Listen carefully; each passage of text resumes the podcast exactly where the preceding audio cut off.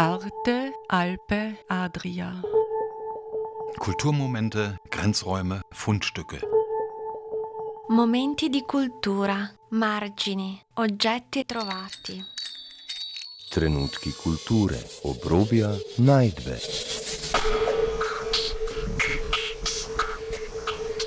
Ein Kulturmagazin von Dagmar Trauner. Liebe Hörerinnen und Hörer, herzlich willkommen zur heutigen Sendung Arte Alpe Adria. Am Mikrofon begrüßt Sie Dagmar Trauner. Ich spreche heute mit Tanja Bruschnik, Kärntner Künstlerin und Architektin und äh, seit 2019 Präsidentin des Künstlerhauses Wien, die erste Frau in dieser Funktion. Ich werde mit ihr über ihre nächsten Projekte hier in Kärnten sprechen. Ich spreche mit ihr über die etwas schwierige Zeit, die die Corona-Krise mit sich bringt äh, für Kunstschaffende, die Auseinandersetzung von Tanja Bruschnik äh, mit Corona drückt sich in Kunstmasken aus. Kunst mit C geschrieben wie Corona oder Covid.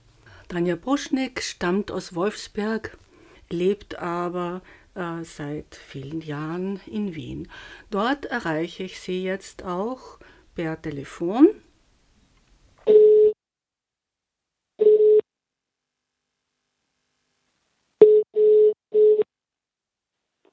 Ja, hallo. Ja. Liebe Tanja Bruschnik, du sprichst Slowenisch mit deinem Sohn? Ja, meine Kinder wachsen zweisprachig aus. Ich spreche mit ihnen von Anfang an äh, Slowenisch. Eigentlich, ich mache das fast ausschließlich natürlich. Ähm, das ganze Umfeld hier in Wien ist sonst auch ähm, einsprachig, aber wir versuchen so viel wie möglich natürlich äh, unsere Freunde zu treffen, die auch Slowenisch sprechen. Es gibt auch einen slowenischen Unterricht, einen muttersprachlichen Unterricht und ja, also wir sprechen Slowenisch äh, hier zu Hause. Mein Mann versucht zu partizipieren, aber äh, das Umfeld natürlich ähm, ja, ist sehr, sehr stark deutsch geprägt, klarerweise. Du bist ja in Klagenfurt in die slowenische Schule gegangen? Mhm. Ich bin ins slowenische Gymnasium gegangen. Ich wurde geboren in Wolfsberg. Meine Mutter ist Wolfsbergerin, gebürtige und ist auch dort aufgewachsen. Aber ich habe dann eigentlich immer in Klagenfurt gelebt. Und zu Hause genauso. Wir haben Slowenisch gesprochen. Meine Mutter hat mit mir die Sprache gelernt. Das heißt, unsere Familiensprache war immer Slowenisch. Ich war ganz überrascht, dass ich in deiner Bio gelesen habe, du bist auch Architektin. Ich kenne dich ja eigentlich nur als Künstlerin. Wie kommt es dazu und äh, gibt es auch Architekturprojekte von dir? Ich habe nach dem slowenischen Gymnasium in Wien das Studium der Architektur begonnen, auch absolviert und abgeschlossen. Ähm, es hat mich immer sehr interessiert. Der künstlerische Weg hat mich aber immer schon begleitet. Also das war schon seit der Schulzeit bei mir eine, eine begleitende, äh, sehr wichtige Komponente. Und nach dem Studium habe ich natürlich, weil dann kommt man raus aus dem Studium, man ist hungrig nach, nach Arbeit, nach, nach auch ähm, Verdienen ähm, an dem, was man, was man sich hier in einem langen Studium angeeignet hat, an der, der Ausführung dessen, was man in der Studienzeit quasi theoretisch, an theoretischem Wissen angelangt hat oder erlernt und sich ähm, angeeignet hat, um das dann auch umzusetzen. So also habe ich nach dem Studium ein paar Jahre in Architekturbüros gearbeitet und als es dann aber begonnen hat, parallel zum einen kleinere architektonische Projekte äh, zu geben, als eben auch künstlerische Projekte immer stärker in den Vordergrund traten, habe ich mich irgendwann entschlossen, dass die Kunst mein Lebensmittelpunkt ist. Architekturprojekte finden mich manchmal, begleiten mich in kleinerer Form, aber ich suche sie nicht wirklich aktiv. Also es ist da, es ist Teil von mir, ähm, es gehört zu mir und es ist natürlich sicherlich eine Grundlage auch für meine Sicht der Dinge in der Kunst, wie ich vielleicht Kunstprojekte angehe. Und daher ist es schon eine wichtige, ein wichtiger Aspekt für mich. Architekturprojekte gibt es in kleinerer Form. Vielleicht beziehen sie sich im Moment eher in die Designschiene. Ich habe gerade ein Kaffeehaus, ähm, eine kleine Relaunch für ein Kaffeehaus in Wien, das älteste Kaffeehaus Wiens, das Fraunhofer, äh, durchgeführt. Das war so das letzte eher Architektur-Design-Projekt, das ich durchgezogen habe. Und was es Neues geben wird, wird sich zeigen. Du hast derzeit etliche Projekte laufen, ein Teil ist verschoben, derzeit zu besichtigen, zum Beispiel auf dem Holzweg. Kannst du mir ein bisschen was darüber erzählen? Ja, ja, das ist eine laufende Freiraumausstellung, die in Graz ist, äh, beim Bildungshaus äh, St. Martin bei Graz. Äh, die läuft seit letztem Jahr und ist äh, eine Freirauminstallation. Die wird jetzt auch verlängert, noch bis äh, ins nächste Jahr gehend. Und die ist im Freien, man kann sie jederzeit besichtigen. Da sind neben mir noch viele andere Künstlerinnen und Künstler dabei. Das ist ein sehr schönes Projekt in Memoriam äh, Roland Göschel.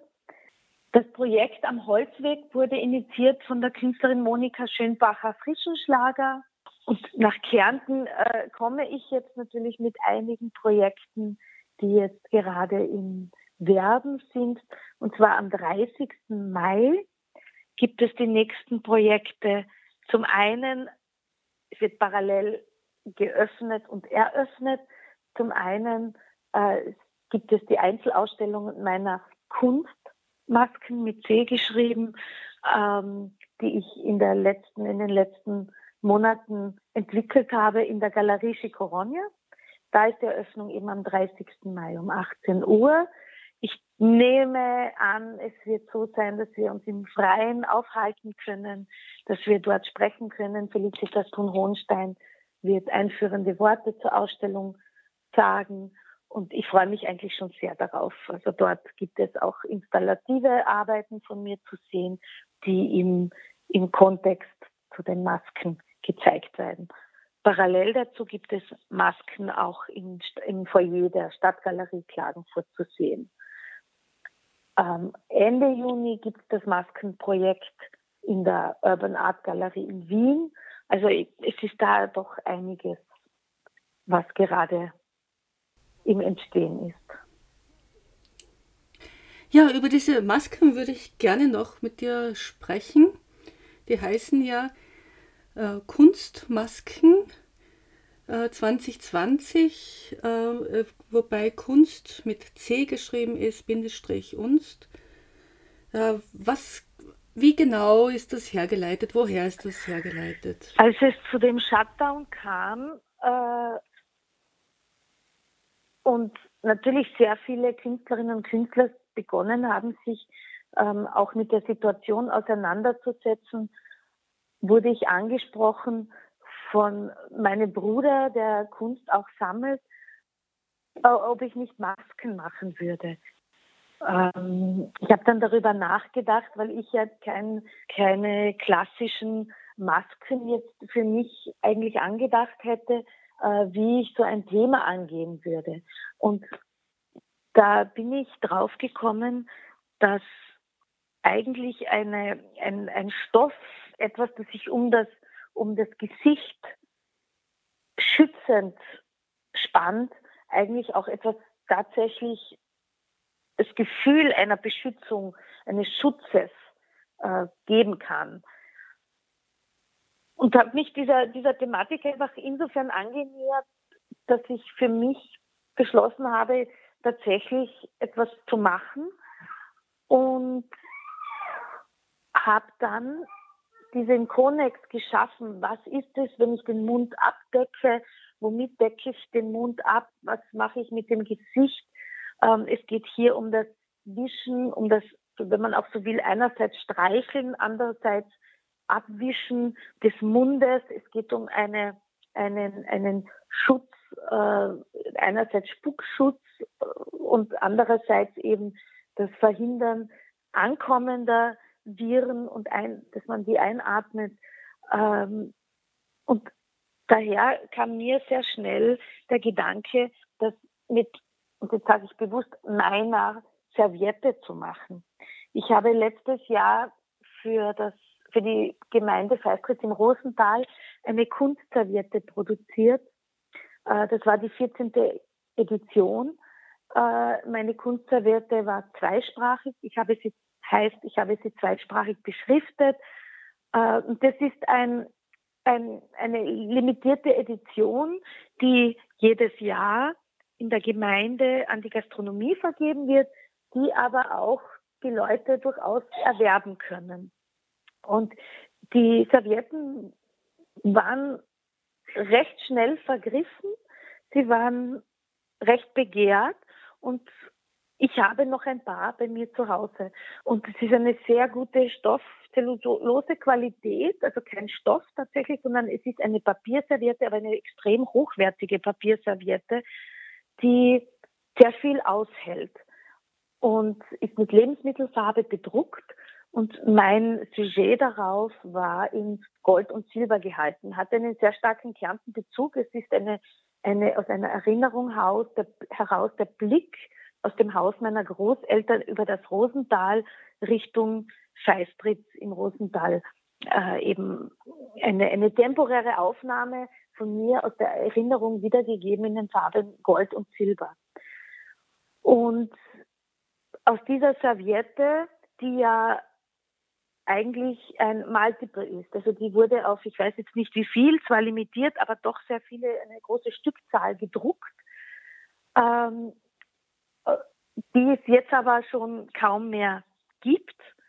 Und aus der heraus habe ich dann durch Faltungen mit, der, mit dieser Serviette äh, Unikat-Faltmasken gemacht. Das heißt, jede, jede Maske ist aus einem Multiple aus einer Serviette gemacht, aber durch die einzigartige Faltung jeder einzelnen zum Unikat gemacht.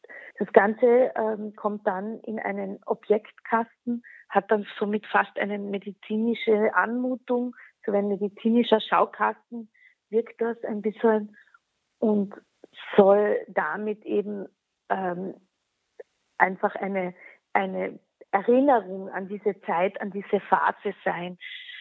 Aber eben nicht nur in, an eine Zeit, die uns alle verunsichert, ähm, die viele natürlich mit einer negativen Erinnerung in der Zukunft ähm, verhaften werden, sondern eben auch der, der, der Gedanke des Schützens, des etwas Schützendes um das Gesicht zu legen, ähm, wie einen Schutzmantel. Und in dem Sinn sind diese Masken entstanden.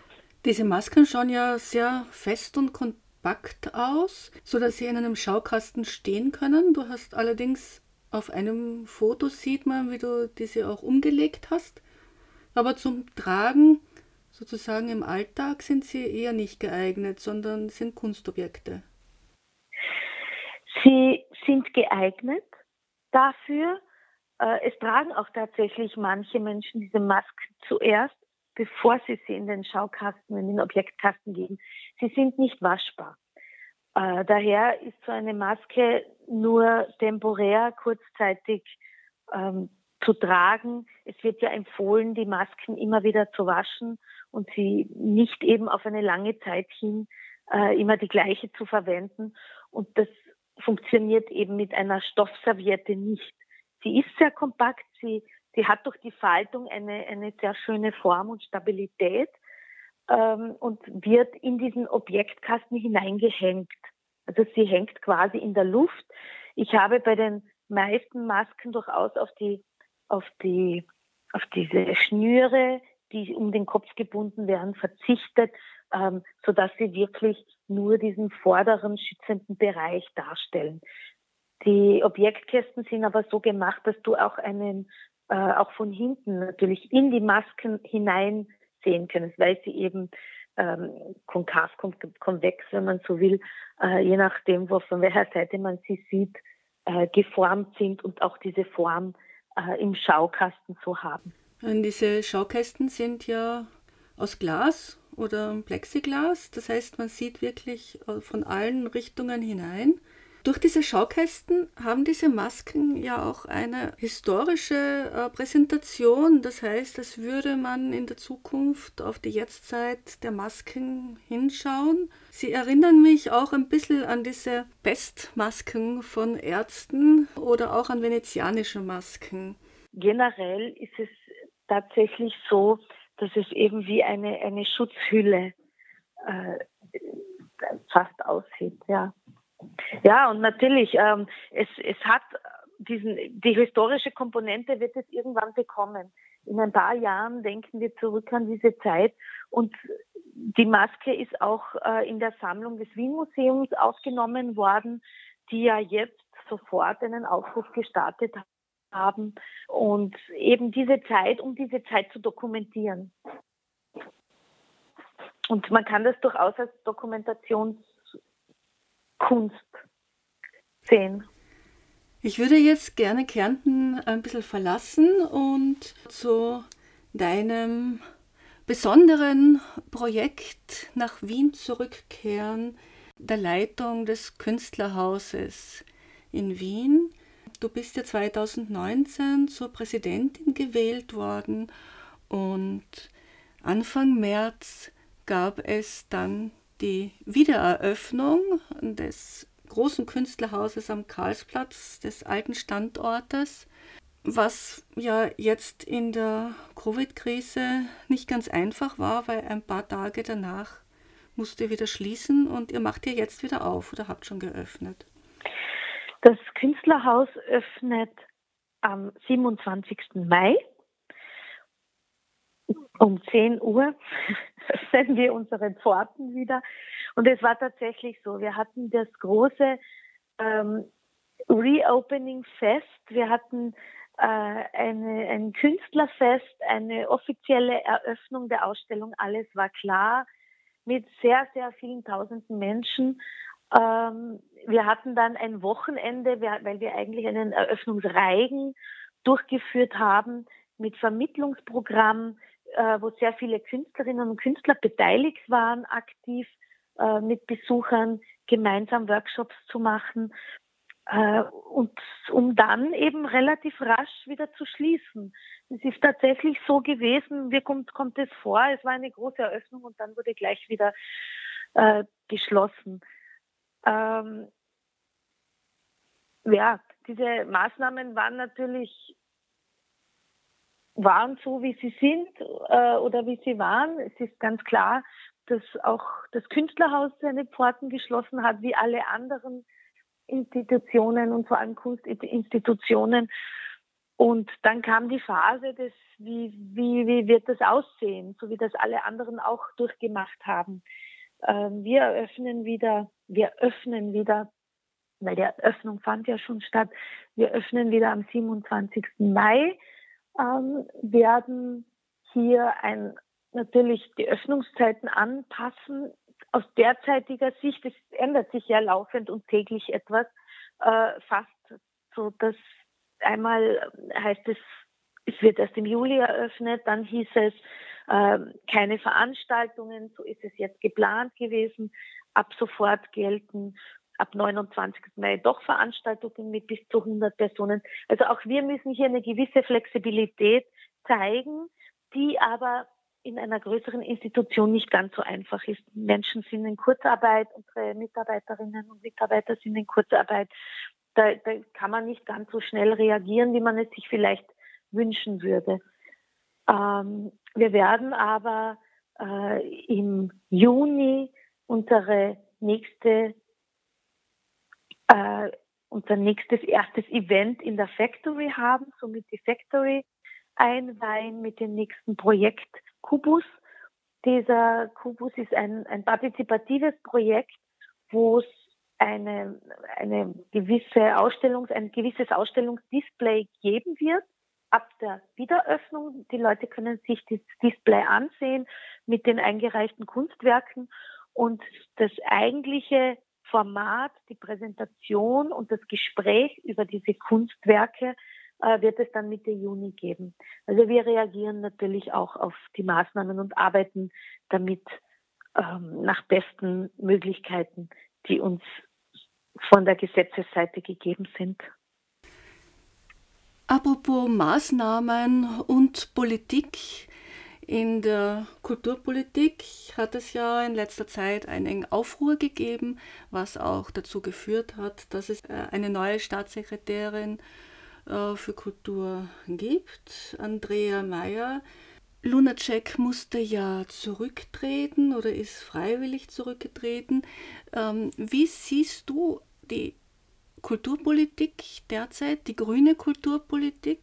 Ähm, wie geht es dir dabei mit so einem großen Haus und den Maßnahmen, die gesetzt werden oder den Nichtmaßnahmen bezüglich Kultur? Ja, die Politi also in der politischen Komponente es ist schwierig, äh, hier in dieser Phase äh, zu arbeiten.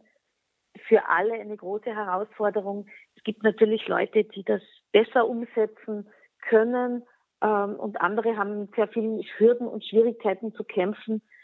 Ähm, ja, eine schnellere, schnelleres Agieren, schnellere Reaktionen äh, wären natürlich in der, in der Kunst sehr wünschenswert, weil es ist nicht ganz einzusehen, warum im Geschäften Lebensmittel, ja, alles verständlich, wir müssen einkaufen, damit wir äh, was zu essen haben. Aber dennoch, warum es hier möglich ist, in den Geschäften, in den Einkaufsstraßen, äh, die Menschen ähm, fast Massen zu erleben, teilweise auch mit relativ wenigen ähm, Einhaltungen der Regeln, eben was die Abstände betrifft, weil es, weil es natürlich bei neuralgischen ähm, schmalen Durchgängen immer wieder dazu kommt, dass Menschen aufeinanderstoßen äh, oder in kleineren Räumen, wird nicht immer eingehalten. Und im künstlerischen und Kunst- und Kulturbereich ähm, wurde das aber sehr lange hinausgezögert und eigentlich stehen wir an hinterer Stelle, äh, um die Betriebe wieder hochzufahren. Und das ist natürlich schon zu hinterfragen. Ähm, wir sind eine Kulturnation, so wollen wir auch wahrgenommen werden. Ähm, und das vermissen wir aber eigentlich sehr stark. Und das, ja, daher war natürlich die Kritik ähm, sehr groß. Und aus meiner Sicht richtet sie sich aber natürlich an die komplette Regierung. Andrea Mayer äh, kennt sich ja schon äh, besser aus im Kultursektor. Sie ähm, war ja eigentlich immer im, in der Kultur äh, tätig. Bekommt sie Vorschusslorbeeren oder können wir Besseres erwarten durch den Wechsel? Ja, ich denke, dass sie ähm, zum einen eben sehr stark mit der Kultur und dem Kunstsektor eben schon von, von früher verhaftet ist und zum anderen ähm, glaube ich, dass die Grundvoraussetzungen andere sein werden, dass wahrscheinlich auch sie ganz andere Forderungen überhaupt schon von Anfang an stellt, um dieses Amt anzunehmen. Weil da hat sie natürlich das jetzt voraus. Sie hat, sie weiß, äh, was passiert ist und sie weiß, was sie natürlich nicht äh, so machen will und möchte und wird sich natürlich anders durchsetzen können. Also das kann ich mir vorstellen, wenn ich ein, ein Vorwissen habe dann und, und für eine Nachfolge in Frage komme, kann ich natürlich gewisse Forderungen schon im Vorfeld stellen. Ich wünsche hier diese Durchhaltung, diese Kraft und dieses, ähm, diese, diese Hartnäckigkeit. Äh, Gerhard Druis von der EG Autorinnen und Autoren meint ja, äh, der Fehler war ja schon mal, dass es nur ein Staatssekretariat für Kultur gibt und kein Kulturministerium. Wäre ein eigenes Ministerium für Kultur die Lösung? Ähm, naja, ich denke, dass es eine sehr große Gewichtigkeit nach außen auch zeigen würde. Es gibt in, in äh, vielen Nachbarländern gibt die Kulturminister, das eigene Ministerium. Bei uns gibt es das nicht, obwohl sich Österreich da so stark auf seine Schultern heftet und ähm, im Tourismus sehr stark wird. Das heißt, auch die wirtschaftliche Komponente wird ja eigentlich bei uns auch über die, äh, über die Kunst und die Kultur definiert. Das ist natürlich ein, ein, ein wesentlicher Faktor. Und ich denke schon, dass hier natürlich eine viel stärkere Gewichtung dann liegen würde. Ähm, klar, wenn ich nicht äh, quasi eine noch Vermittlungs, ähm, Vermittlung brauche, um meine Wünsche, meine Forderungen äh, weiterzuleiten und äh, die Gewichtung einfach viel stärker ist des eigenen Wortes ähm, und der Forderungen. Also absolut, ich wäre sehr dafür, dass wir das Kulturministerium wieder einführen.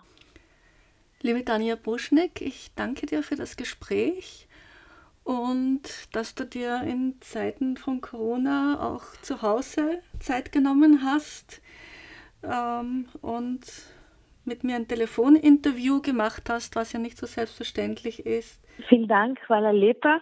In Veselim Snidanja. Ich freue mich auf ein reales Wiedersehen.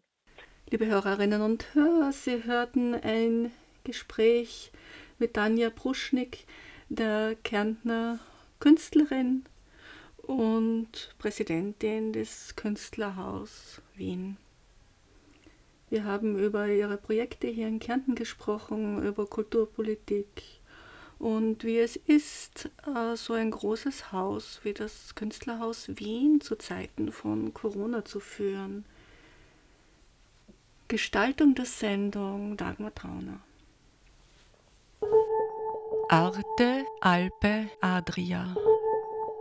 Kulturmomente, Grenzräume, Fundstücke. Momenti di cultura, margini, oggetti trovati. Trenutki kulture, obrobja, najdbe.